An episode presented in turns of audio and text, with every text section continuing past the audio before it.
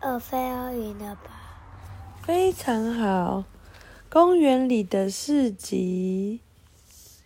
Clifford the Big Red Dog, Pack Four. 好，A Fair in the Park by Suzanne Wine, illustrated by Gita Lloyd and Eric Binder.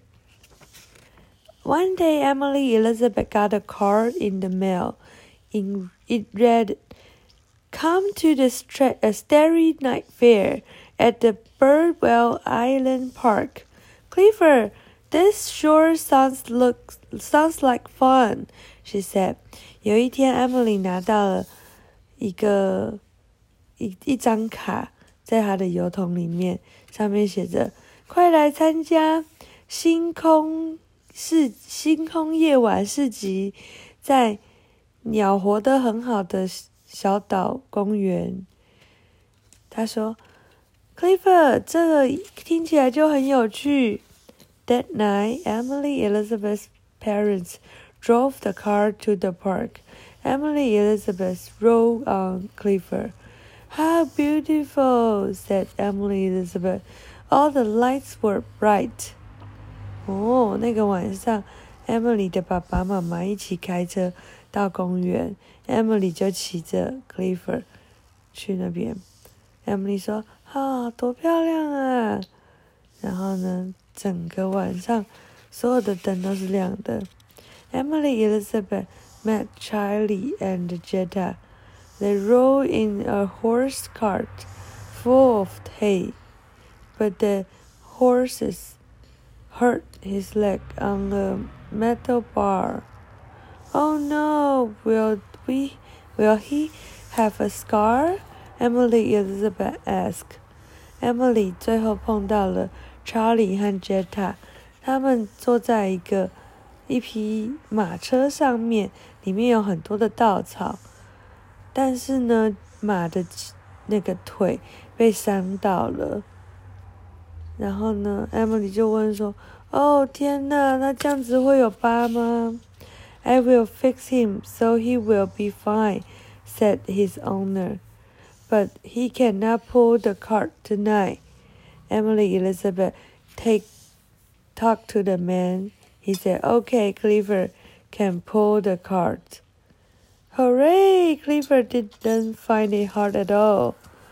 Oh, 哦，然后那个人说：“我今天会把它修好，然后它就会好喽。”但是他今天不能够载马车了。” Emily 就去跟那个人讲，然后呢，他说：“好吧，Clifford 可以帮忙拖这个车子。”所有小朋友都说。Hooray！